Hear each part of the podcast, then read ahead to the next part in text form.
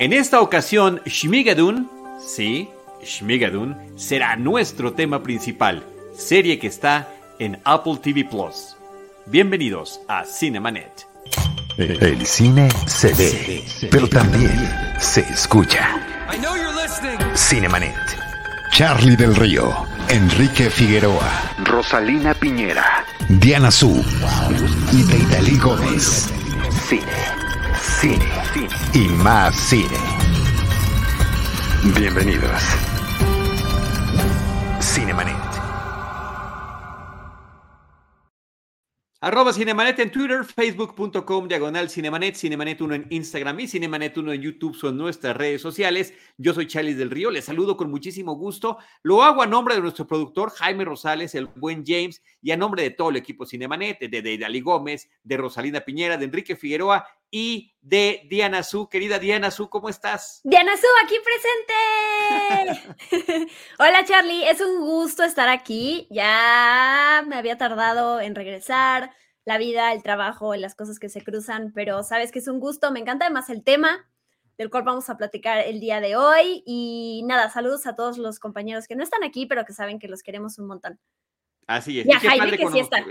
Bueno, Jaime siempre está, Jaime está omnipresente y siempre trabajando. Ahorita nos está produciendo, posiblemente esté editando un video simultáneamente. Enrique Figueroa está en un festival de cine y así andamos todos haciendo muchas cosas, pero con el gusto de saludarnos, Diana Su. Y hoy en particular, sí eh, tenía yo muchas ganas de platicar de una serie que se llama Shmigadun, que está en Apple TV Plus, que son solamente seis episodios, son de media hora lo vi de alguna manera renuentemente, no, ni el nombre ni las imágenes me invitaban a verlo, pero cuando lo vi me metí de lleno, pero de lleno así me eché un clavado increíble, porque es una serie que es musical y es musical al estilo de, películas clásicas. Entonces, em, tú hiciste una revelación que, sigue siendo una revelación para mí hace, hace no mucho en tu primer podcast de Amazon eh, Prime Video, este, incluido con Prime, fue de las primeras cosas que dijiste y de verdad me, me sigue impactando porque nos conocemos desde hace muchos años, hemos trabajado juntos, hemos compartido coberturas, vaya, hemos hecho un montón de cosas juntas y ese detalle en particular que a ti te gustaban tanto los musicales, no lo tenía claro, insisto, porque ya te lo dije en otros espacios, ciertamente el hecho de que nos guste tanto Disney y que la mayoría de las películas animadas de Disney son musicales desde la primera en los años 30, que es Blancanieves, pues por supuesto, ahí había una pista, pero no era necesariamente obligado. Entonces, eh, tú propusiste antes de que empezáramos el programa que antes de entrarle a Shmigadun, habláramos de cuál es este acercamiento que cada uno de nosotros tiene con las películas musicales eh, y cómo llegamos a terminar hablando del tema del día de hoy. ¿Cómo ves? Así es, Charlie. Me encanta que sigas traumado con mi revelación de que me encantan los musicales, eh, porque sí, yo son cosas que además uno aprende de sí mismo también conforme sigues viendo películas y series. ¿Cuáles son los temas que más te gustan? A los que, no sé, a lo mejor eres un poquito más escéptico. Yo me he dado cuenta que a mí me gusta ver todo. Creo que si hay un género que me cuesta un poquito de trabajo es el western, pero aún así hay cosas, por ejemplo, de Mandalorian, que pongamos que puede llegar a, tocar ese género eh, y unir otros a la vez me gusta, ¿no? Entonces, ah, yo creo que he aprendido de mí siempre, de hecho, a, a, estar abierta a las cosas que vengan y a partir de cada producto juzgarlo en lugar de ya llegar como con un, eh, con una barrera de no me gusta porque, claro, porque el género de entrada no me gusta, ¿no? Entonces, bueno, sí quería yo comentar con la gente, eh, pues, de dónde viene nuestro background de amor a los musicales, porque tanto a Charlie como a mí, casualmente, pues nos encanta, ¿no? Pudo haber estado alguien más aquí. Eh, del lado de a mí no me gustan los musicales y me parecen completamente falsos, pero bueno, no tocó porque no se pudo. Pero bueno, como representantes de, y amantes de los, de los musicales, yo quería comentar, mi amor por los musicales comenzó desde que era chiquitita, porque mi papá me ponía la, los discos, las canciones de las obras de musicales de Andrew Lloyd Webber. Yo soy ah, muy fan Ajá, del todo, o sea, desde El fantasma de la ópera es mi musical favorito, digamos, no me remito hasta los 40, 50. De hecho, hay muchos clásicos musicales que sigo sin ver, la verdad. Pero el Andrew Lloyd Webber ese es mi primer acercamiento. Yo cantaba, o sea, no te a los, no sé, cinco años o seis, no sé en qué momento eres consciente de cantar canciones en tu vida, pero sí recuerdo porque mi papá me ponía videos de, de mí de chiquita cantando cosas del fantasma de la ópera. Seguro ni sabía qué decía ni pronunciaba, pero él me lo inculcó desde pequeña. El amor por el cine, por supuesto, el amor por la música, pero el amor por Andrew Lloyd Webber, Cats, Em, eh, José el Soñador y hay, un, bueno, todos los musicales que, que, ha justo compuesto este Andrew Lloyd Webber. Y eh, no sé si lo sepas, no sé si sea una revelación para ti también, pero yo tomé... Otra más, otra, más. Otra más, varios años de ópera. Eh, yo, la verdad, tengo una voz muy bonita para cantar. Eh, estuve muchos años en el coro de la iglesia en la, en la, que iba y tomé clases específicamente de ópera para cantar el tipo de musicales como los que hace Andrew Lloyd Webber. Después lo dejé eh, y bueno, al final, por más timbre bonito que tengas, pues se pierde también la manera en que estás educando la voz. Pero bueno, ese es mi acercamiento. Entonces, para mí todo este mundo fantástico de caminar por la calle y que alguien empiece a cantar se me hace tan tan común, tan, si yo, alguien hiciera una película sobre mi vida, claro que me encantaría que fuera un musical, porque además eh, está esta parte como de optimismo y esta parte de expresar tus sentimientos que a veces es muy difícil, pero lo logramos hacer a través de las canciones, ¿no? Entonces, ese es, nada más quería hacer, perdón, ya me extendí mucho, pero hablar un poquito de, mí de... hasta siento que te estás quedando corto y que podrías darnos más datos. Biografía de, de mí con la música, pero bueno, como ya dije, ¿no? Ahí está Evita, como nos está poniendo eh, Jaime en las imágenes. Sunset Boulevard, yo estoy, ya se anunció que va a, haber por fin una película, porque sé que está la película de Billy Wilder, pero va a haber ahora un musical con Glenn Close interpretando a, Norma de, justo de esta historia de Sunset Boulevard cantando, porque ya tiene una gran voz, además, para quienes no lo sabían. Entonces, bueno, estoy fascinada esperándola. Esa película que salió de Cats hace poquito fue una cosa horrenda. Este, el propio Andrew Lloyd Webber ya sabemos que está, eh, se estuvo devastado por lo que resultó ser esa película. Pero bueno, independientemente de eso, este es el tipo de musicales los, eh, que yo conozco, ¿no? Claro, La novicia rebelde me fascina porque mi mamá la amaba y la vi muchas veces, pero sí hay muchos musicales en el camino clásicos que de hecho Shmigadun parodia muchos de esos musicales que yo, si no es porque lo leí, pues no sabía porque no los he visto, ¿no? Me falta ver un montón de cine, así como todo el cine que he visto, hay muchas cosas que por la edad, por el tiempo y por muchas cosas en la vida, pues no has, no has visto y tienes la vida por delante para, pues para ponerte al corriente con lo que más puedas. Entonces, ese es, es mi acercamiento. ¿Y el tuyo? Es, muy interesante todo lo que estás comentando. Nuestros caminos son distintos. Nada más antes de continuar, déjame saludar. Erika Speitia nos acompaña en muchos de nuestros espacios, así que le mandamos un gran saludo. Y también nos está saludando Juan Amador. Dice, saludos, voy llegando a lo mejor de la ex frecuencia cero. Juan, muchísimas gracias. El simple hecho de que Juan Amador diga de la ex frecuencia cero es que tiene mucha noción de desde dónde viene este programa. Y eh, justamente a él y a todos los que nos escuchan les quiero comentar que además de que ya tenemos este canal eh, nuevo en podcast que se llama Cinemanet Plus, donde estamos ya publicando todos los episodios de este 2021, también de manera simultánea estamos recuperando, ya llevamos más de 100 episodios publicados del arranque de Cinemanet, desde el 2005, ya vamos en el 2007 ahorita, con más de 100 episodios que están allí, donde todavía era frecuencia cero y donde podemos tener toda este dejo de nostalgia con Roberto Ortiz, con, con todo el equipo que conformaba Cinemanet, Paulina Villavicencio, Celeste North, Abel Cobos, eh, René Palacios y demás. Así que, Juan, si eres de esta vieja guardia, gracias por acompañarnos. Ahí están, en Cinemanet Plus. Eh, también estamos poniendo estos colores, el, el, moradito, el amarillo, el verde y el azul, que es nuestro logo hecho cuatro, como un poquito guarjoleado. Es el logotipo que estamos utilizando para encontrar este nuevo canal porque sí, pues es como un canal nuevo de podcast en eh, Google, en Apple, en Spotify y demás. Así que ahí vamos con todo eso. Independientemente de que el otro, que ya por problemas técnicos ya no pudimos seguir actualizando, ahí está con todo lo, lo anterior. Discúlpame la pausa, regreso al tema. Mi, este, ah, bueno, ya finalmente, testigos del crimen, horroris causa, Cinemanet los mejores, muchas gracias. Pues todos somos amigos, nos seguimos viendo, nos seguimos platicando, nos vemos en, pantalla, pero seguimos en comunicación con Roberto Coria, con Lupita Gutiérrez, con, con Antonio Camarillo. entonces, bueno, pues ahí está. Es más, Antonio Camarillo, nada más les doy ese dato que es muy bonito. Antonio Camarillo y Roberto Coria se conocieron en la cabina de Cinemanet. Yo dije, los ah. conocía los dos por separado, Y dije, pues es que se tienen que conocer porque les gusta lo mismo y terminan trabajando juntos, haciendo muchas cosas. Entonces son, son conexiones increíbles. Regreso a los musicales. Yo tardé muchísimo tiempo en aceptarme, en aceptar conmigo mismo que me gustaban los musicales. Em, y, ¿Por? Y me acuerdo. ¿Te daba pena? no, no me daba pena, me incomodaba. Me incomodaba justamente que la gente de repente estaban caminando, platicando y de repente se ponen a cantar. O sea, me parecía una cosa increíblemente extraña. Y recuerdo la película, porque imagínate esto, eh, nada más para que veas qué película era y con qué actores. O sea, una película en la que estás viendo a Clint Eastwood, a Lee Marvin, que son hombres rudos y hombres fuertes, machos estereotipados en el cine a través de diferentes películas, en un western, y de repente se ponen a cantar. O sea, me explotaba la cabeza, me daba pena ajena. Eh, la película era, es como el equivalente hoy en día a Pierce Brosnan y a Russell Crowe cantando en Mamma Mía y en Los Miserables respectivamente. Por, yo creo que sería todo. Yo creo.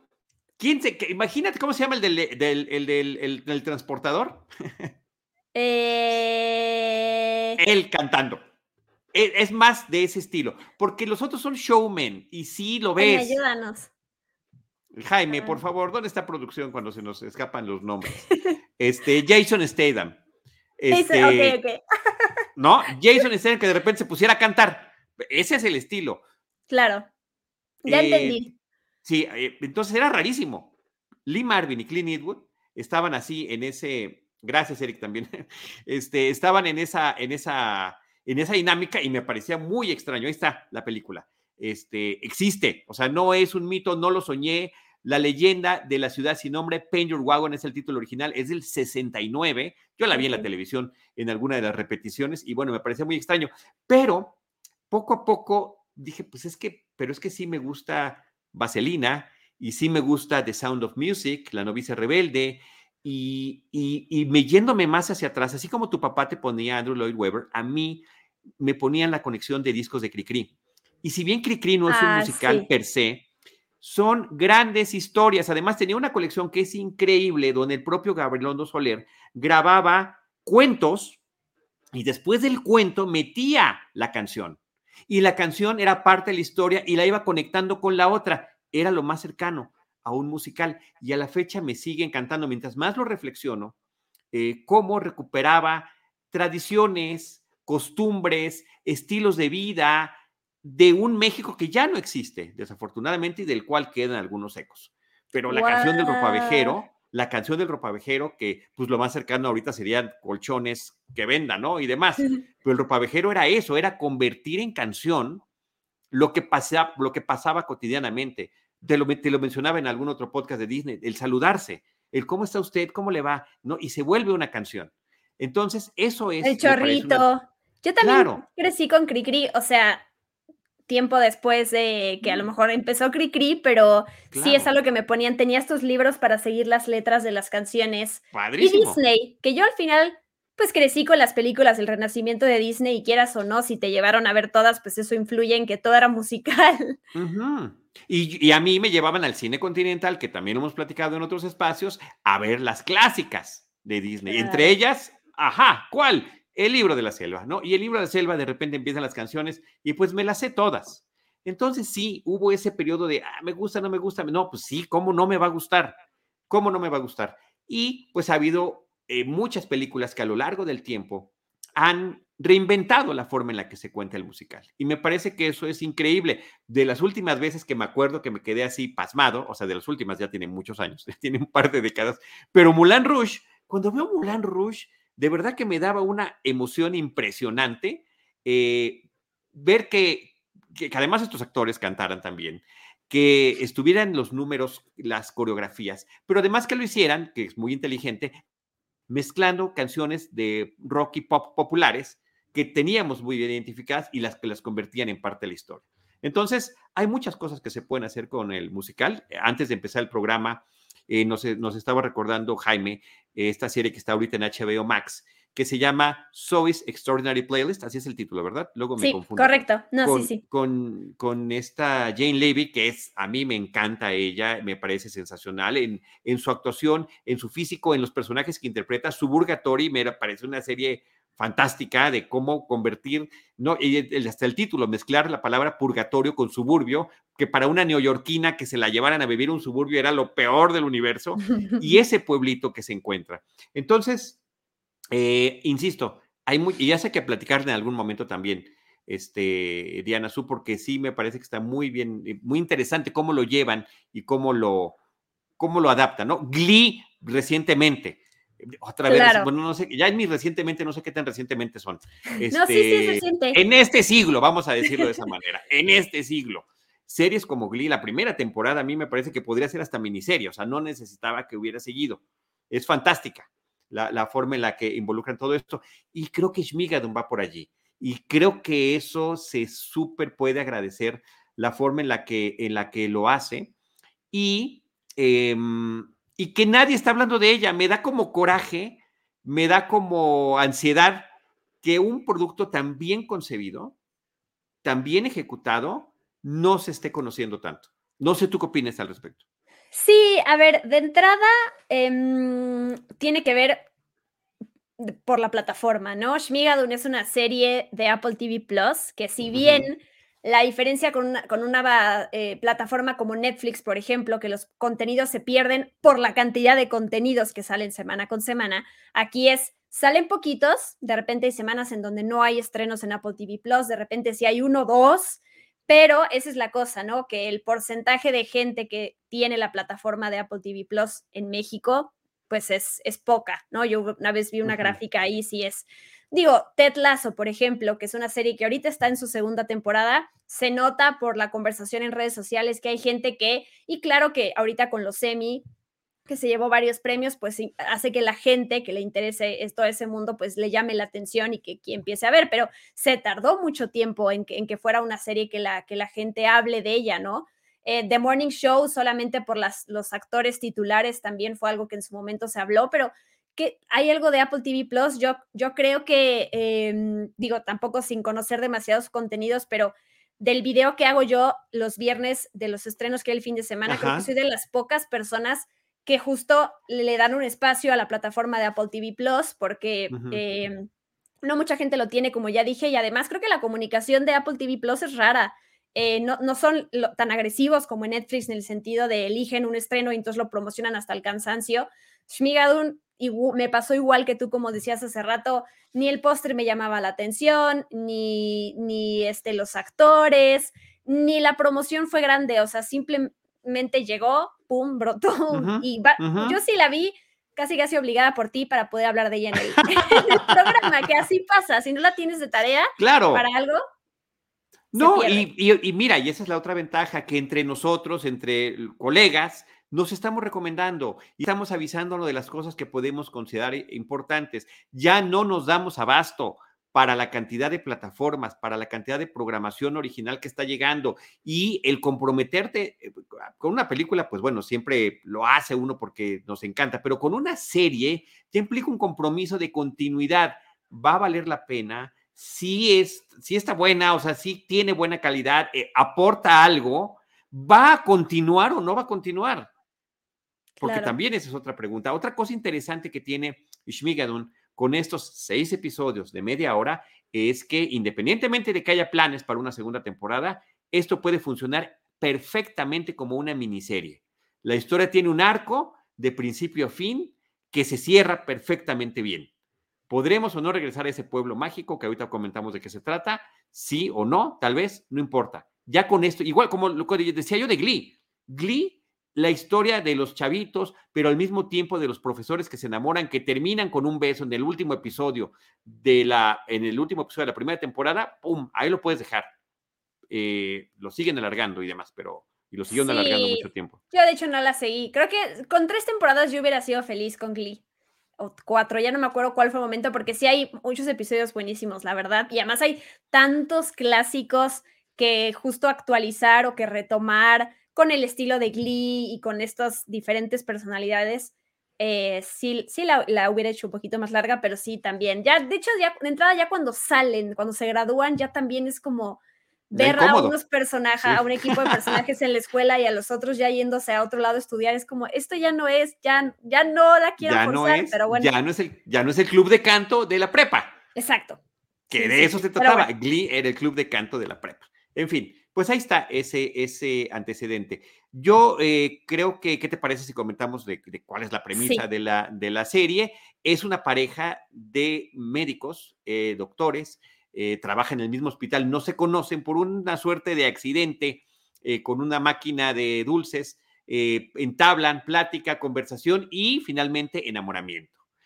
Y después de un tiempo, pues ya se convirtieron en esa pareja que pues siguen juntos, pero pareciera que la chispa se ha perdido. Y justo para tratar de recuperarla, esto sigue siendo la premisa los primeros menos de 10 minutos del primer episodio.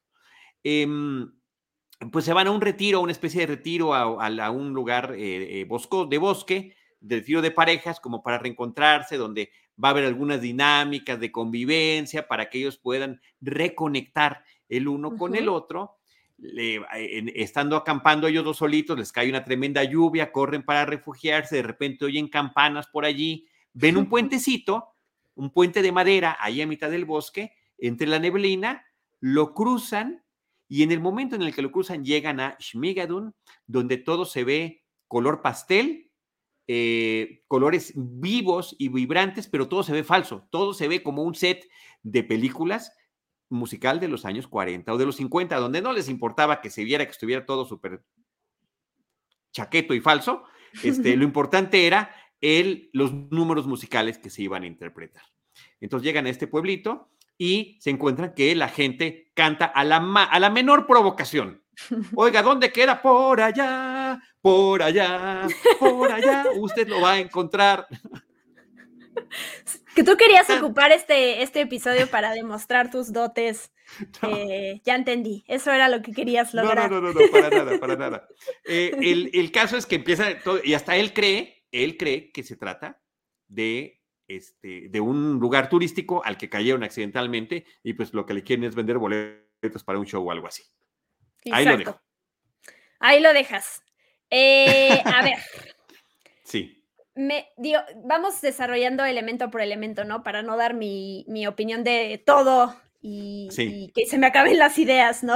en, mi, primera este, participación. Bueno, em, me gusta mucho la premisa, ¿no? Así como ya lo contaste, esta pareja, porque además hay que decirlo, cada uno de los episodios, si bien transcurre en este lugar, se desarrolla en este lugar idílico, siempre nos muestran al principio una escena de ellos antes de que, de que llegaran a este pueblito, ¿no? Para que veamos un poquito de cómo era su noviazgo, su relación antes de que llegaran, pero tampoco extenderse en esa parte, ¿no? Lo importante es lo que viven en este lugar de ensoñación, pero bueno, para conocer qué tipo de relación tenían ellos, ¿no?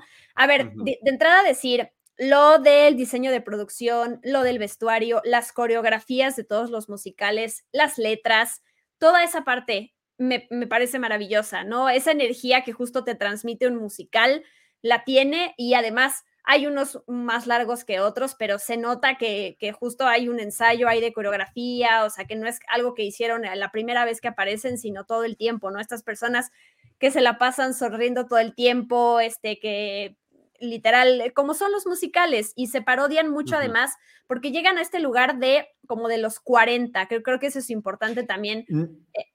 Eh, no, más bien, más bien la precisión, es como de principio de siglo, pre-primera guerra mundial, pero está contado como si fuera un musical de los 30, de los 40 o 50. Claro, así es, de los 40 y 50, ¿no? Los 40, o sea, ¿cómo veían el principio del siglo pasado en los 40 y 50 a través de los musicales y de los musicales en Broadway y de los musicales en el cine? Cool, ahí está la precisión. sí, perdón. No, no, está perfecto, está perfecto. Em, es toda esa parte, la verdad es que me parece increíble. Creo que lo mismo, a las personas que sean justo escépticas a todo eso, eh, entiendo que pues no es para ellos, pero justo ahí juega un rol muy importante el personaje de él, porque él representa a todos los escépticos y cínicos que no creen en los musicales o que no, no pueden entrar como en ese, en, ese ritmo y tono y en ese, em, literal, en ese mundo, ¿no? O sea, se burlan de las personas que cantan todo y ese personaje, como ven aquí en la foto que está poniendo Jaime, es justo este chico, porque a contrario a él, ella le encantan los musicales, entonces a pesar de que a ella le parezca extraño llegar a este lugar porque dice, ¿por qué cantan? Luego, luego ella le gusta y se aclimata, ¿no? Y hasta canta después y la vemos bailando. En cambio, él representa esta parte de qué rayos está pasando, por qué me cantas, qué te pasa, por qué eres tan feliz, ¿no? Porque sí, Schmigados es una parodia, no es la primera vez que se hace parodia de los musicales. Creo que sí tiene su parte también innovadora por el, ahorita los, los otros temas que maneja. Pero me gusta que está este sujeto entonces que tiene la cara de What the fuck is going on?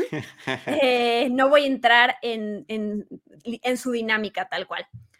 Y un problema para mí que tiene ahí es que eso, ese escepticismo se acaba muy rápido. Para mí, él, si de repente te muestra a partir de gestos y a partir de, querer irse de ahí, siento que esa, justo ese escepticismo que hacía la parte diferente de la serie, para mí se pierde muy rápido.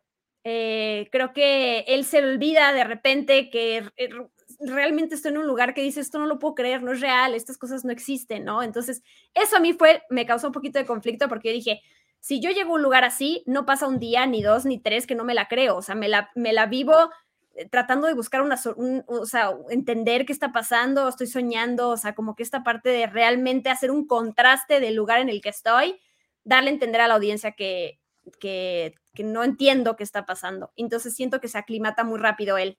Eso eh, me, me, pasó eso. Ok.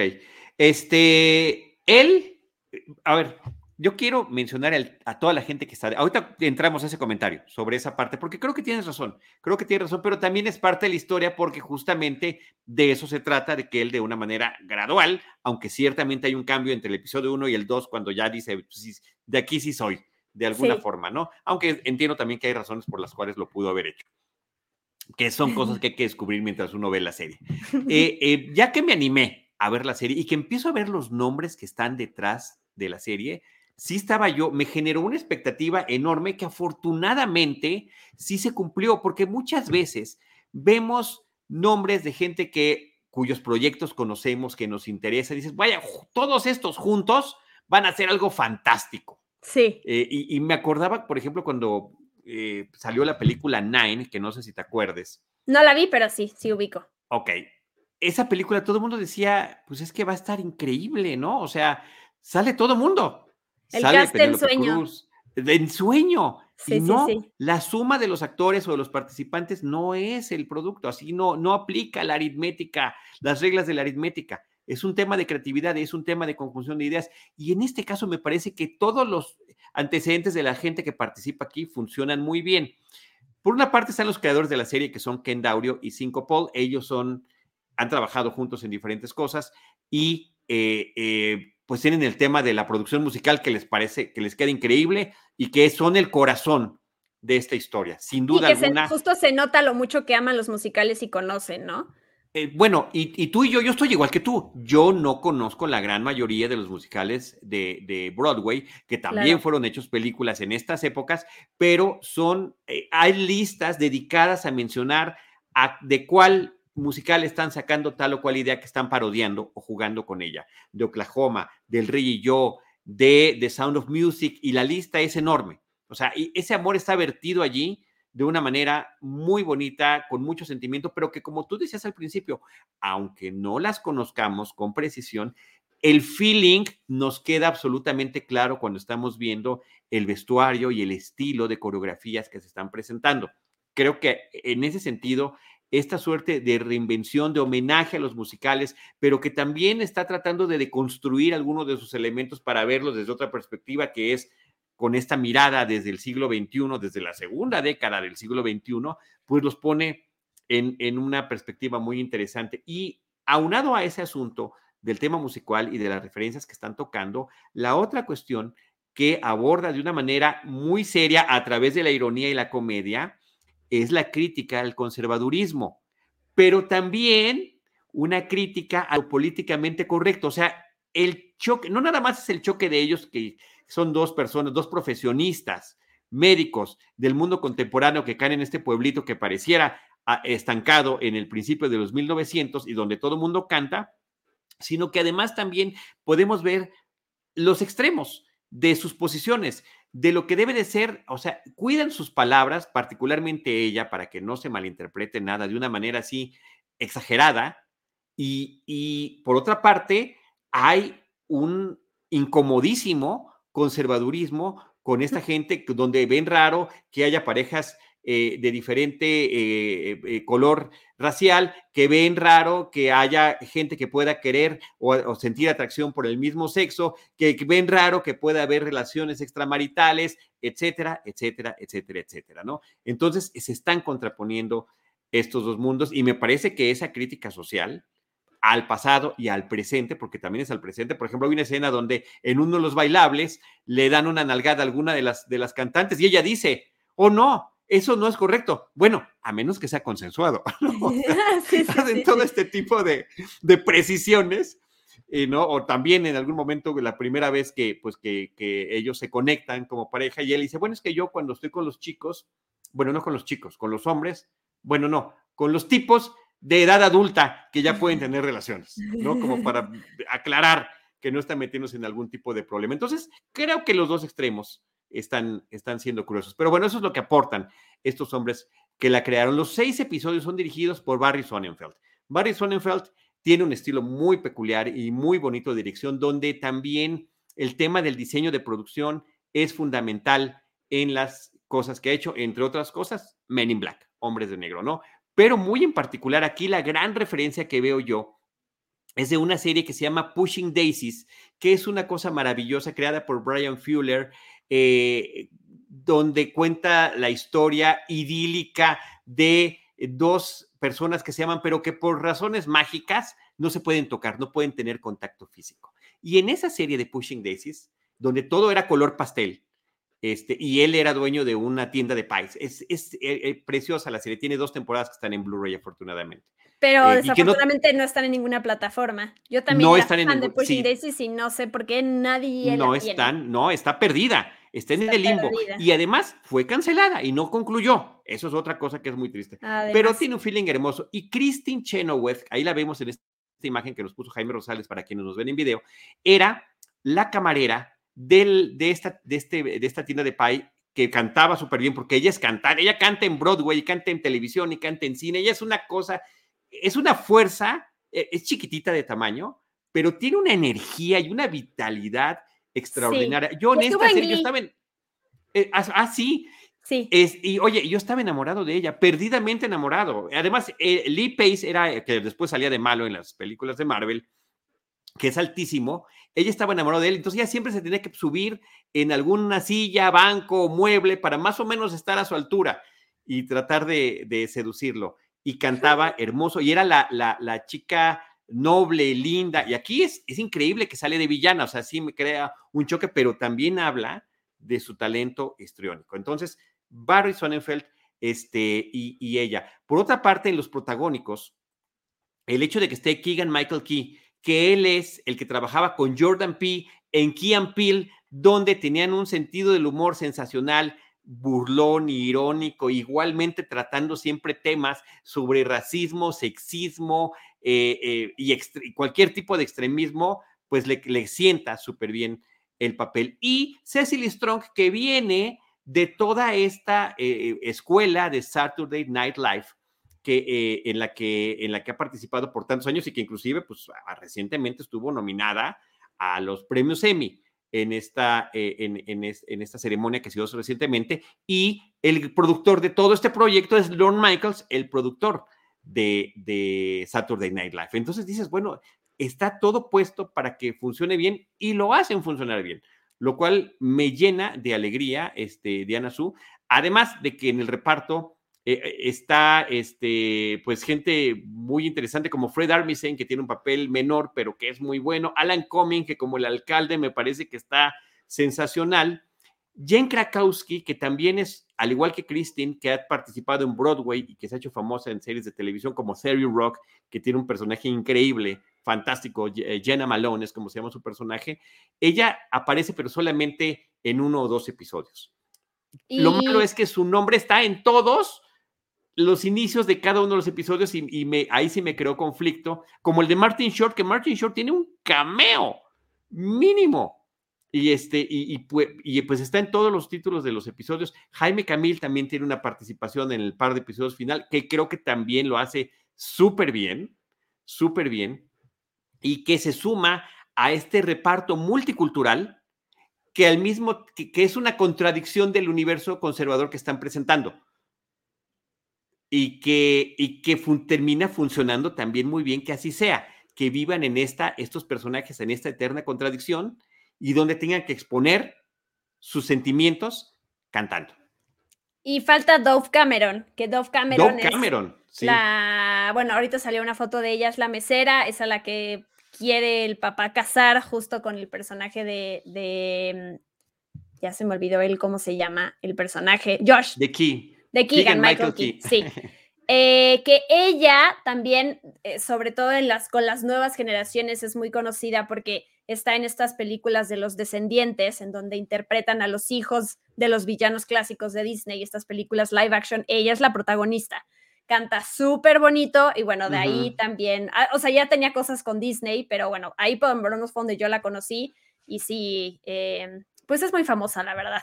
Y en Broadway ha trabajado al menos en dos ocasiones con Christine Chenoweth y en esas dos ocasiones ha salido como la hija de Christine Chenoweth. Esta es la tercera vez que están juntas, donde ya no son madre e hija. Sí, así que el, el reparto, creo que también es bonito mencionar que la gente que está ahí es elegida por su talento de, para cantar y por su talento para bailar, porque luego pasa, como decíamos hace rato, con, con estas adaptaciones a los musicales que se hacen, que eligen actores muy conocidos, pero que no saben cantar. O sea, la propia Emma Watson en La Bella y la Bestia, que es súper eh, ¿cuál es la palabra? Acartonada, así es, y que no sabe cantar y que el autotune tampoco es que pueda hacer mucho para ayudarla, siempre me gusta decirlo porque así es la verdad.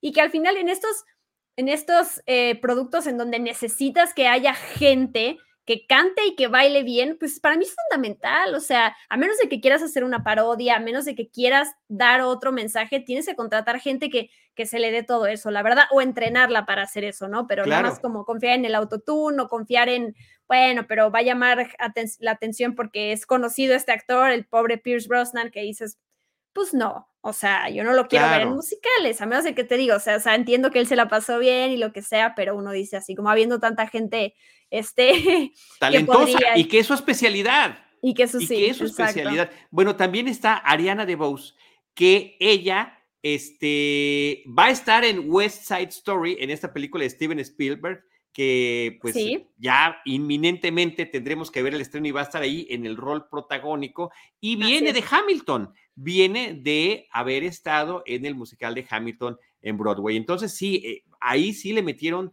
toda la galleta del mundo y me parece que el trabajo que logran en ese sentido de Anasú es verdaderamente espectacular. Sí, sí, este, la verdad es que el elenco es muy disfrutable.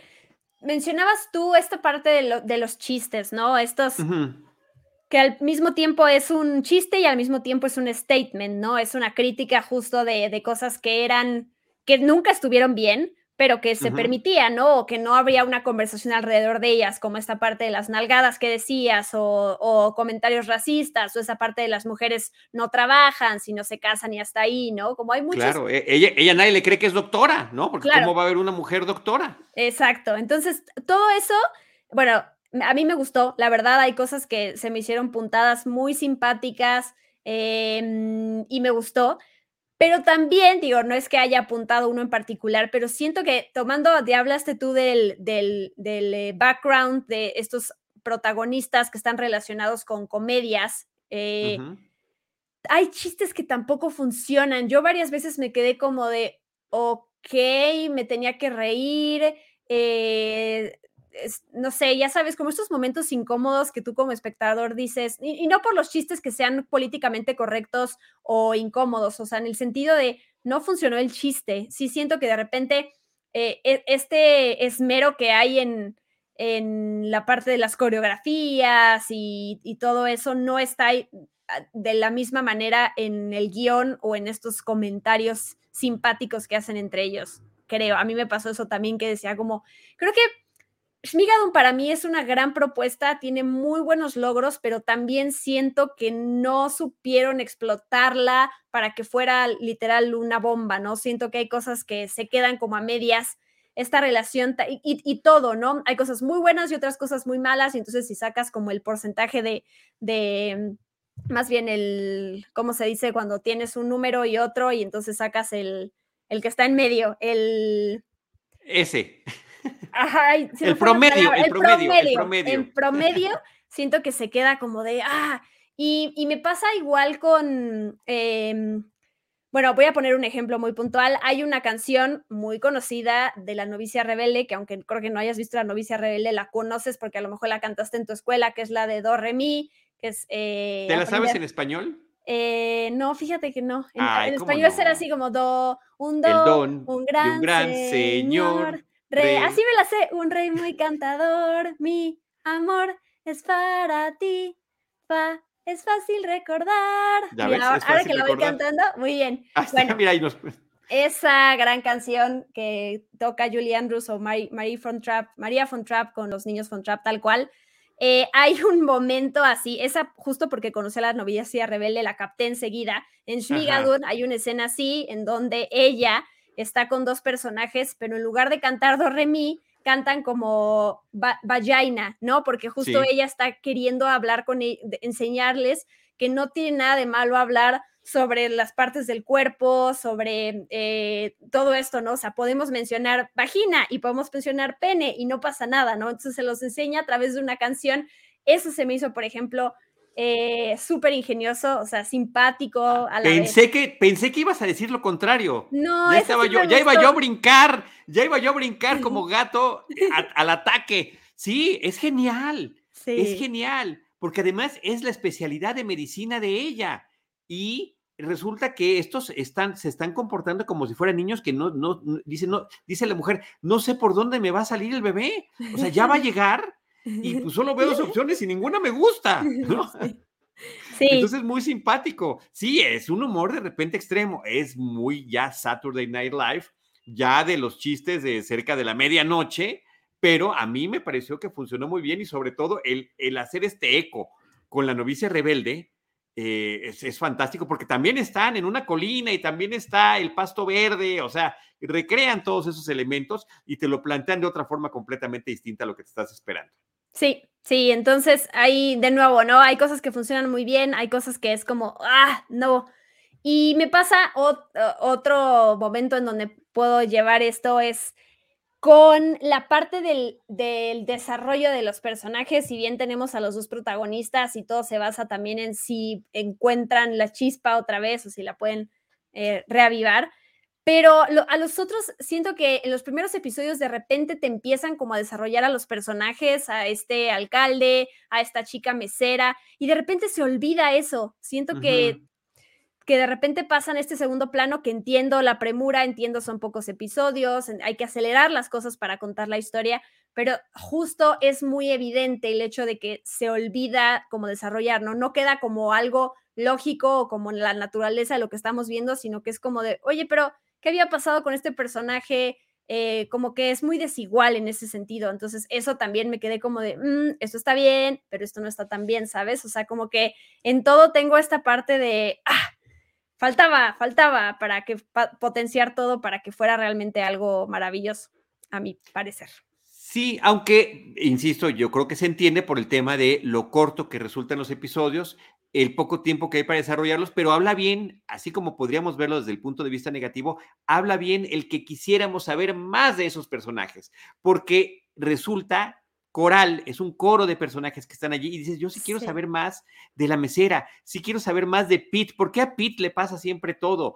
Eh, quiero saber más del que está en el hostal y así, ¿no? O bueno, del propio alcalde, del reverendo, eh, de la esposa del, del alcalde, etcétera, etcétera, etcétera. Y el, otro tema que también está padre es que no nada más ellos son afectados por lo que están viviendo. Ahí está Martin Short en su, en su efímera, brevísima participación, pero fantástica, como un duende que les explica qué es lo que está pasando. Em, e, e, esta parte que me gusta es que ellos también terminan influyendo en los personajes del pueblo. Y ahí, en ese sentido, me recordó mucho una película eh, de finales del siglo pasado, que se llama Amor a Colores. No sé si la viste. No, no. Pleasantville. Ah, creo que sí, no sabía que se llamaba Amor a Colores en español. Pleasantville. es increíble. Dos jóvenes hermanos del finales de los noventas, de repente por alguna razón terminan en una realidad alterna en los años 50 en blanco y negro. Entonces, efectivamente, pues empiezan, todo, todo este mismo tipo de conflictos que mencionamos empiezan a replicarse por allí sobre libertades sexuales, inclusive sobre lo que come la gente, eh, sobre lo que es lo que se consideraba sano en aquellos momentos y no, y conforme van despertando en, temas que se, eh, se consideraban tabú o prohibidos, eh, empiezan a pintar a la gente. Visualmente también es muy bonito cómo este despertar que tiene eh, los personajes de blanco y negro de sus pasiones los empiezan a, los, em, se empiezan a colorear. A contagiar a los demás, ¿no? Sí, sí. justo. Entonces, pues, sí me pareció. Perdón, en lo que tú hablas voy a buscar rápido. Creo que está en HBO Max. Eh, Ay, estaría padrísimo volverla a ver. Sí, estoy segura, pero nada más quiero corroborar que esté en una de estas. Sí. Mientras yo doy el dato, Gary Ross es el guionista y el director, es su ópera prima. Él se había desarrollado hasta antes de esa película más exclusivamente como escritor y entre las películas que hizo este, eh, fue, fue el guionista de Quisiera ser grande, la película Big con Tom Hanks, que también es sensacional y que también habla sobre estos choques entre edades y entre generaciones. Está en HBO Max. Ah, hay que verlo otra vez. Hay que, ver si, pasa la prueba de estos más de 20 años. ¿eh? Sí, yo, yo la vi hacer, o sea, igual hace unos 5 años y todavía podemos hablar de que entonces es vigente.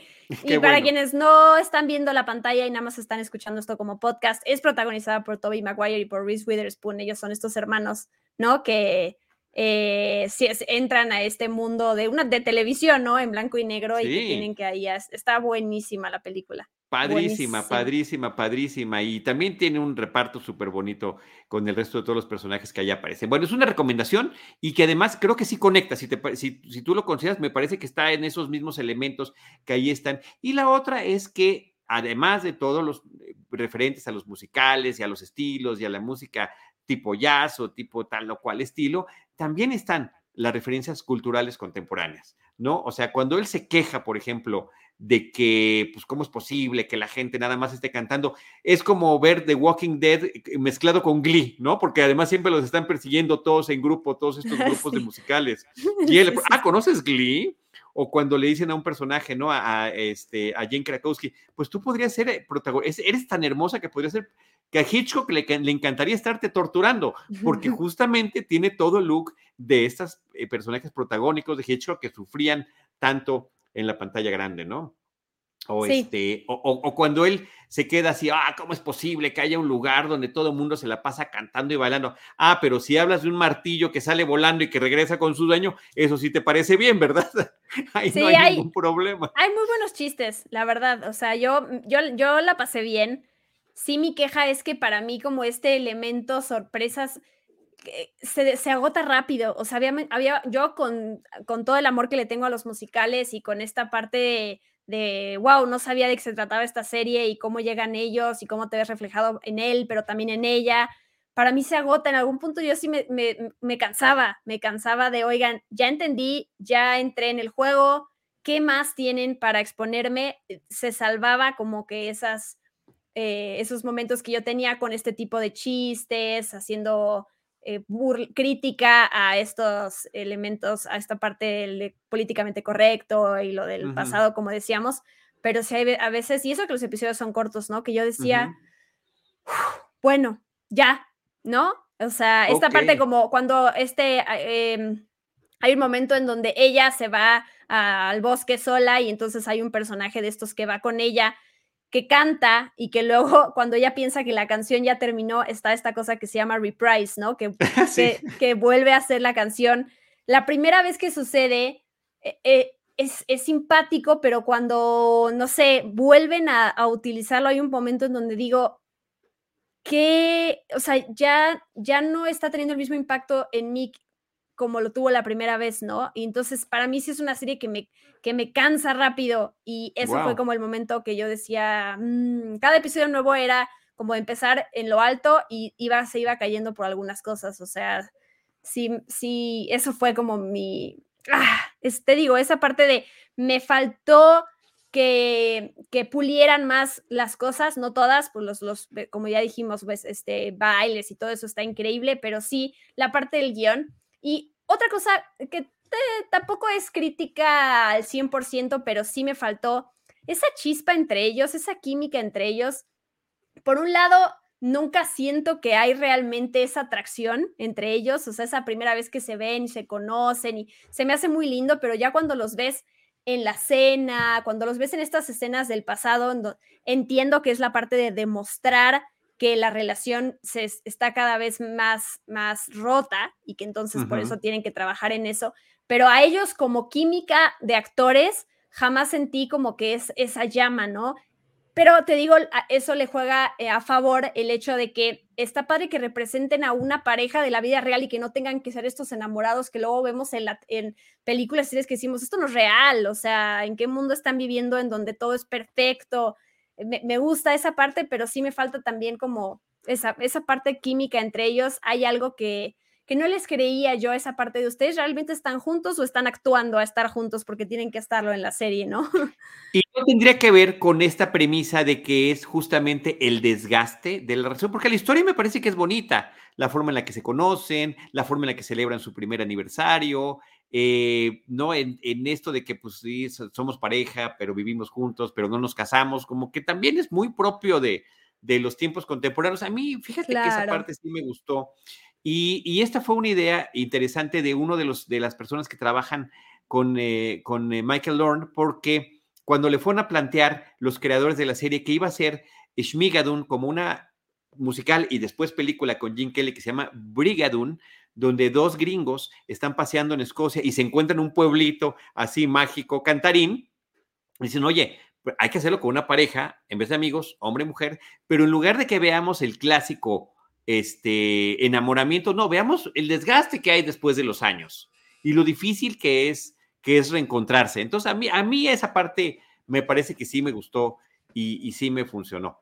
Este, pero bueno, son, son perspectivas, ¿no? Al, final de cuentas. No, y, la química para mí no existe ni siquiera en el primer episodio, ¿sabes? O sea, ese momento cuando se conocen y lo que pasa con la máquina cuando caen los dulces, nunca sentí que ellos fueran juntos, mm. ¿sabes? O sea, Claro, lo demás lo entiendo, tienes que demostrar una relación desgastada, ¿no? Que ya no, o sea, están juntos por rutina y porque así mucha gente que ya dice, no, pues yo ya no salgo de esto, yo ya elegí, pero esa fue la parte que ni siquiera en la primera escena en donde ellos, que justo se tiene que sentir esa chispa de el intercambio de miradas y de, wow, eh, amor a primera vista, nunca sentí esa química. Ah, yo sí, yo sí, yo sí, yo sí se los quise creer. Oye, saludos a Iván Morales, Ivanovich, que ahí nos está mandando su manita de salud. Hola, Iván. Qué gusto, qué gusto que estés por ahí, Ivanovich.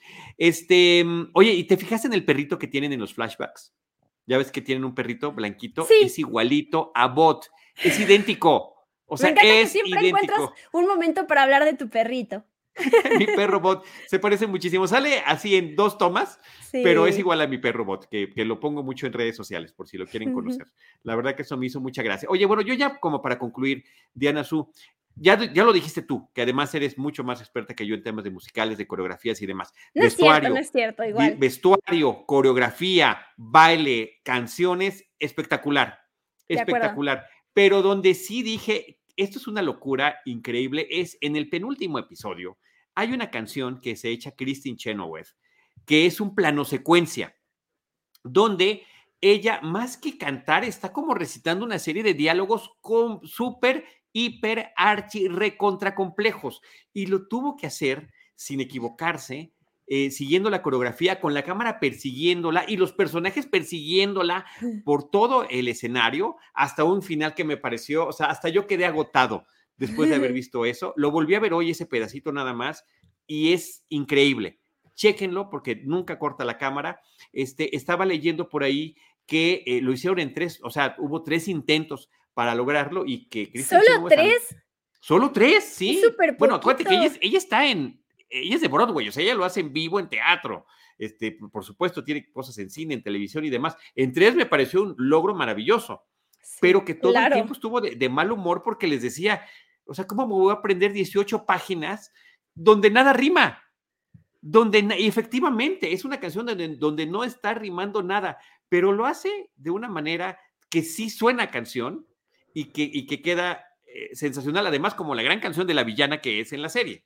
Claro, no, e, eso solo habla del, de que naces con ese talento, ¿no? O sea, yo a veces cuando he, hecho entrevistas a actores, una de las preguntas que, que, he repetido, digo, no siempre, pero sí la he usado en varias ocasiones, es como de cuál es tu método para memorizar tus diálogos, porque a mí como simple mortal, que justo no está del lado de, de ser actriz, me, parece algo así como, como mágico el hecho de que alguien pueda absorber tanta información y que no se le, claro que se les puede olvidar una que otra vez, pero como que la respuesta de, los, de, la gente que lo que me ha dicho es como algo muy normal, ¿no? No, pues lo leo un par de veces o lo grabo y entonces me voy escuchando en el coche y ya, ¿no? Y para mí es como... Sí, no, bueno, es como magia. ¡Wow! sí. Y no nada más que se lo aprendan, sino que lo interpreten con ah, bueno, claro. que quiere. La intención, tienes toda la razón, porque te lo podrías memorizarlo y decirlo como un loro, pero claro. le tienes que dar la intención y además a veces estás vestido de cierta manera y ni te puedes mover y tienes que estar pensando en no tropezarte. Este, sí, claro, es, es todo un mundo increíble.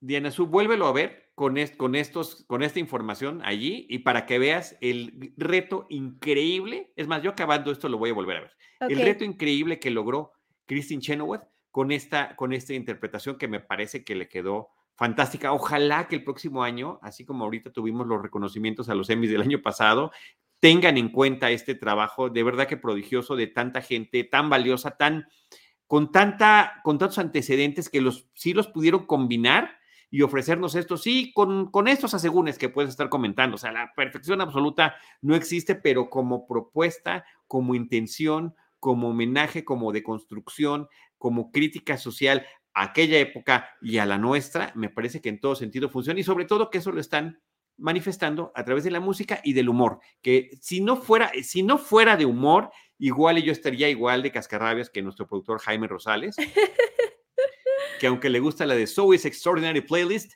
Shmigadun no le gustó nada. Sí, sí, aún con, con todas estas cosas negativas que he dicho, eh, pesa más la parte positiva. O sea, sí la recomiendo.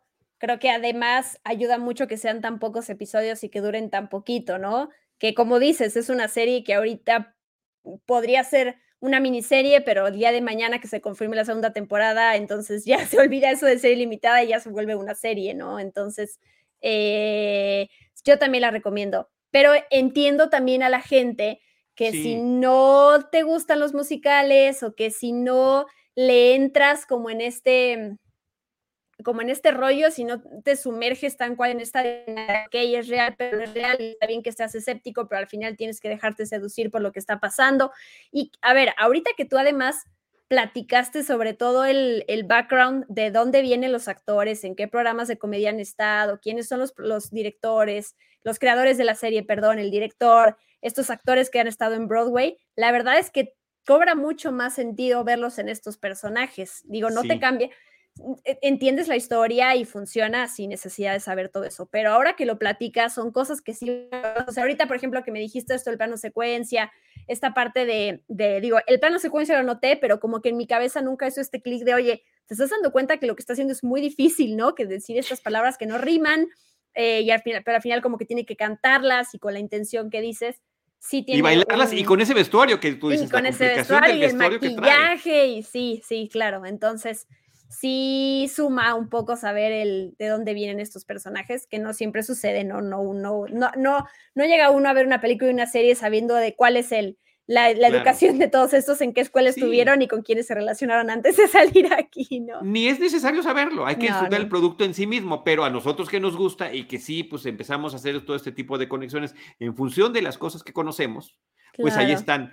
Yo, yo sí quiero comentar que, em, mira, eh, teníamos muchas ganas de hablar de esta serie y nos aventamos hoy a hacerlo. Yo te comenté y me puse en comunicación hoy con Mariana Mijares, que es una colega nuestra que también cubre cine y también cubre viajes y anda de viaje ahorita, pero ella es fanática del teatro, de Broadway y de todo este tipo de espectáculos. Ella seguramente lo puede ver también desde otra perspectiva, donde nos va a decir, no, es que Oklahoma, es que de King and I, es que de Sound of Music por tal o cual cosa, o sea, está padre, porque son aportaciones muy valiosas desde distintas perspectivas, pero el producto, la película o la serie nos tiene que hablar por sí mismo, aunque no quieramos, hay que pensar que no sabemos nada de todo este tipo de gente.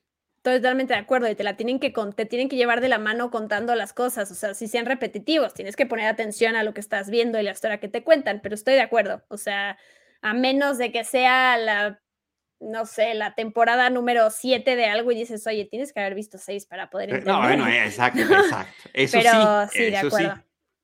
y es que, a ver, yo veo este póster, pero es lo que decíamos hace rato, ¿no? Y no te llama. Pero me llamó la atención. Nada. O sea... Ni la letra.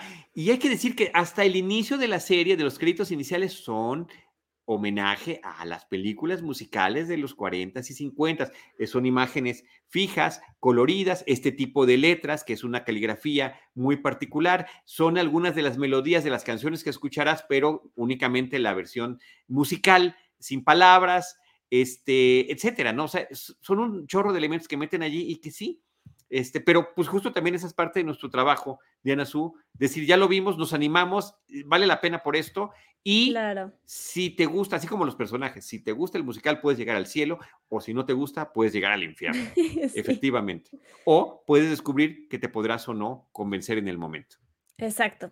Oye, pues y muy bien Jaime Camil, por cierto, ¿eh? la verdad que me gustó muchísimo verlo allí, muchísimo verlo allí, este, como el doctor López, segundo, ¿no? Porque además está el papá y la relación que tiene con el papá y su propio conservadurismo y cómo, cómo es distinto eh, como jefe que como enamorado, ¿no? Ese, ese cambio también está bien chistoso. También me, gustó. funcionó muy bien con este reparto. Sí, sí, porque además cuando vi que él estaba en lo, cuando apareció por primera vez en los créditos, dije, y además se tarda en salir, ¿no? Hay que decirlo, no está en los primeros episodios. Entonces... Igual que Jane Krakowski, salen hasta el final. Sí. Salen hasta el final, aunque los anuncien desde el principio. Sí, sí, sí, claro. Ese, sería, sería como mi quejita. Pues entonces sí la recomendamos, ¿no, Diana Sí, sí, sí, sí la recomendamos. Tú más que yo, pero ah, sí. yo también. yo seré más enfático en, en, en, hacer este, esta recomendación. Muy pues muy bien. Diana Su, antes de despedirnos, vamos a ver esta cápsula que nos ha mandado nuestro amigo, compañero, colega, querido Enrique Figueroa Anaya, que está en el, en el Festival Internacional de Cine de Guanajuato, el GIF MX, en el Guanajuato International Film Festival, y que eh, pues nos platica algunas de las cosas que ha visto por allá. Son un par de minutitos y regresamos a despedirnos. Amigos de Cinemanet, estoy en el GIF, estoy en San Miguel de Allende y este es el recuento de lo que he visto acá en el GIF número 24. Charlie, Diana Su, saludos y saludos a todos los amigos de Cinemanet. Les saluda Enrique Figueroa Anaya desde la vigésimo cuarta edición del Festival Internacional de Cine de Guanajuato. Eh, con todos los debidos cuidados estamos aquí cubriendo el festival. Eh, aquí, aquí estamos.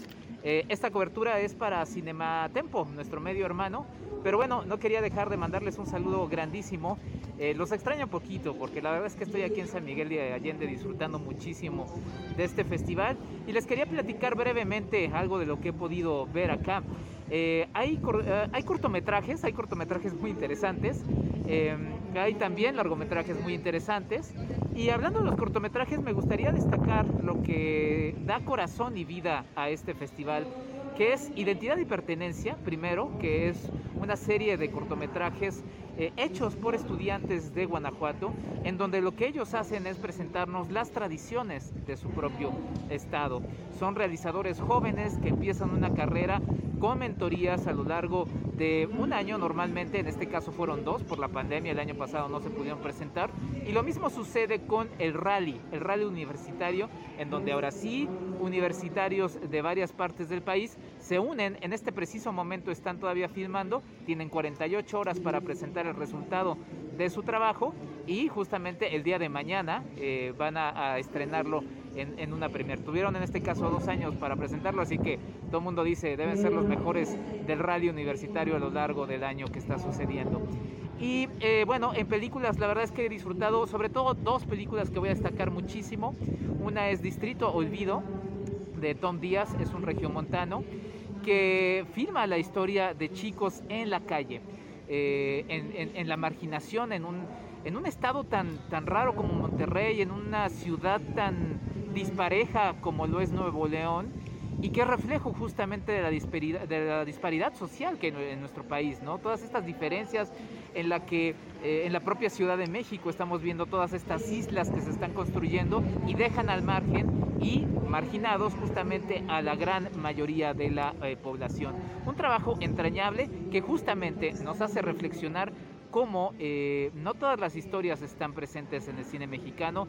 Eh, nos decía Tom Díaz al final, tristemente para contar y hacer cine se necesita, se necesita dinero y a veces está cerrado para la gente que no tiene acceso a muchas, a muchas cosas. El otro es Mapa de Sueños Latinoamericanos, un retrato eh, muy bonito de Chris Weber, en donde, híjole, se nos muestra un mapa justamente de toda Latinoamérica y de todos estos sueños rotos y perdidos que quedan en Guatemala, en Colombia, en Argentina, eh, en Brasil y obviamente en México también. Eh, una película muy dolorosa, es cierto, quizá no presenta algo novedoso en lo que respecta a las historias tan duras de, nuestro, de nuestra Latinoamérica, pero por ejemplo en este marco en el que varios países ya vino Perú, Centroamérica, ahora viene México a celebrar 200 años como naciones, es una reflexión pertinente. Eh, esto es un poco de lo que he estado viendo. Aquí a mis espaldas se está realizando el homenaje a la primera actriz eh, mexicana, María Rojo. Se va a presentar la película Danzón y después de eso se va a presentar una película que también le traigo muchas ganas, que es eh, The Face of Anonymous. Es un documental que nos va a presentar una de las caras de, de Anonymous, de este movimiento, a un hacker eh, callejero eh, y que tiene una historia entrelazada justamente con San Miguel de Allende y justamente con México. Eh, sigan toda la cobertura que estoy haciendo para Cinematempo, nuestro medio hermano. agradezco también todo el apoyo de Cinemanet como siempre. Los extraño, ya les dije, poquito porque estoy aquí en San Miguel de Allende. La cobertura continuará después en Irapuato y bueno, andamos cuidándonos aquí en Guanajuato mucho porque pues así, así lo requieren los tiempos que estamos viviendo, no solamente en este estado, sino en todo el país. Pero bueno, yo los despido. Muchas gracias, Diana, muchas gracias, Charlie, y como siempre, muchas gracias, mi estimado Jaime. Nos vemos. Cinemanet. Pues ahí está. Ahí está. Charlie, hubiéramos dicho, vamos contigo, Enrique, en vivo. Sí, caray, en vez de haber hecho una cápsula, hubiera estado buenísimo. ¿Cómo no se nos ocurre ser así de. Sacamos cero. Súper cero, súper cero. No, me este, encanta. Gracias por tu cobertura. Eh, además, nos hemos quedado así un ratito. Sí, sí, sí, sí. El, el delay que tiene que, que es muy real en, en, sí. en esto. No, gracias a Enrique, la verdad, gracias por los saludos. Me encanta verlo tan movido. Eh, digo, ya lleva tiempo haciendo eso, la verdad, en donde se metió todavía más a cubrir y me impresiona ver además cómo, eh, ah, o sea, sin editar ni nada, está hable y hable y hable, casi, eh, digo, en su formación también por la parte de historia y su pasión por el cine y esta parte, o sea, sí me impresiona mucho, admiro mucho estas cápsulas que hace Enrique, la verdad, y está buenísimo que en tan poquito tiempo resuma como la experiencia de estar al Guaya, que a lo mejor para nosotros puede ser algo eh, muy emocionante, pero también común porque sabemos cómo es, pero para la gente realmente vivir un festival de cine para mí es algo que tienes que hacer, aunque sea una vez en la vida, porque nadie te lo puede explicar, es una cosa de sentir, ¿no? De, de la emoción de estar ahí, pero bueno, de vivirlo. Y él le encanta vivirlo. Creo que justamente en alguno de sus últimos tweets por ahí ponía que él, eh, ahí es donde se sentía más vivo. Alguna cosa así, pues habrá que revisar sus redes sociales, seguir a Cinematempo, ahí es donde está publicando los videos, las entrevistas eh, y mucha más información que está generando por esta visita al Guanajuato eh, Film Festival. Y se está cuidando muchísimo y eso... Sí eso todavía mejor, qué padre. No, además de que lo reitera una y otra vez, porque él, es, él es muy estricto, él es muy estricto con esas cosas, como debe de ser. Pero pues también e, el mundo, el show debe de continuar. con, con, todo este tipo de cuidados. pues Diana con, con, esto nos despedimos. Eh, yo quiero agradecer pues, a Iván Morales, que también nos estuvo viendo por ahí, a Erika Speitia, a Juan Amador con sus comentarios. Y mira qué bonito comentario de Nitzia Morgado. Dice, tiempo me falta para ver todo lo que recomiendan. Me encanta la dupla C&D. Así que muchísimas gracias, por, por tu comentario. Pero si te gusta esa, esa dupla, la vamos a hacer ya entre más porque el próximo viernes, Diana Su, y gracias a una invitación de parte de nuestra querida Tutsi Lucero Calderón de Excelsior y de Cinema Tempo, vamos a, participar en el programa Es la hora de opinar con Leo Zuckerman para platicar sobre las series ganadoras de los premios Emmy y de nuestras recomendaciones al respecto, Diana Su. ¡Qué emoción! Solo puedo decir eso, la verdad. Muy bien. Eh, ahí sí, si tienen chance, no sé si después lo suben a YouTube, que creo que sí, porque. Sí, sí lo suben, sí lo suben a YouTube. Pero luego, luego se tardan un poquito. Ah, eso, yo creo que al día siguiente. Al día siguiente, ok. Al, menos al día siguiente ya está. Lo compartimos. Sin duda alguna. Se tardan un día, dice Jaime Rosales. Mira, ya nos están dando el dato, ah, qué el dato preciso. Pero también está padre, pues cuando se transmite eh, en televisión abierta, que es ya como, como, como, como una añoranza y una nostalgia distinta. Es cierto. Y una emoción diferente. Véanos.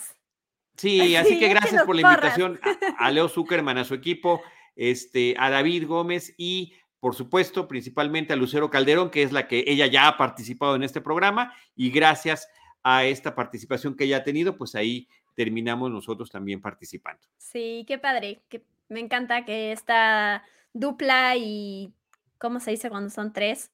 trío, y cuarteto y quinteto, etcétera, lo podamos eh, trasladar a otros espacios, como cuando tú y yo estamos en el programa de Alons de estudio de live y hacemos cosas con Jaime y con Enrique y con Rosalina. Estamos en todos lados en tu podcast, en Spoiler Time, sí, sí, etcétera. Sí, sí, o sea, sí, es un universo que se va expandiendo, ¿no?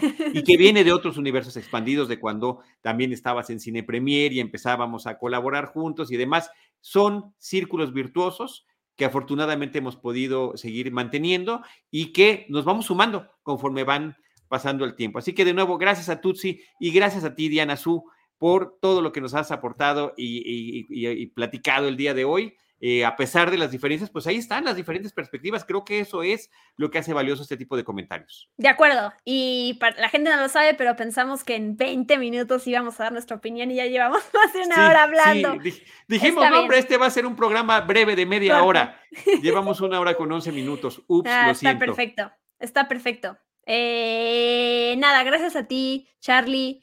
Sabes que amo y adoro platicar contigo y amo estar trabajando aquí con Jaime y amo estar representando a Enrique y a Rosalina y a Deidali mientras cada uno está haciendo sus cosas y que ellos están en mi representación cuando yo justo estoy en otras cosas, pero me encanta. Lo, lo, bonito es ser parte de un equipo y nosotros, por supuesto, siempre encantados. Gracias, Diana Su, gracias, Jaime Rosales, gracias a todos ustedes que nos han acompañado eh, y recuerden que nos vemos el viernes, pero además en este espacio los estaremos esperando en nuestro próximo episodio con Cine, Cine y más Cine.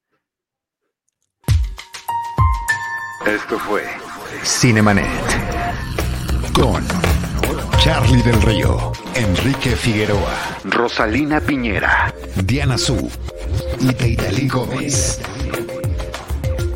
El cine se ve, pero también se escucha. Cine, cine y más cine.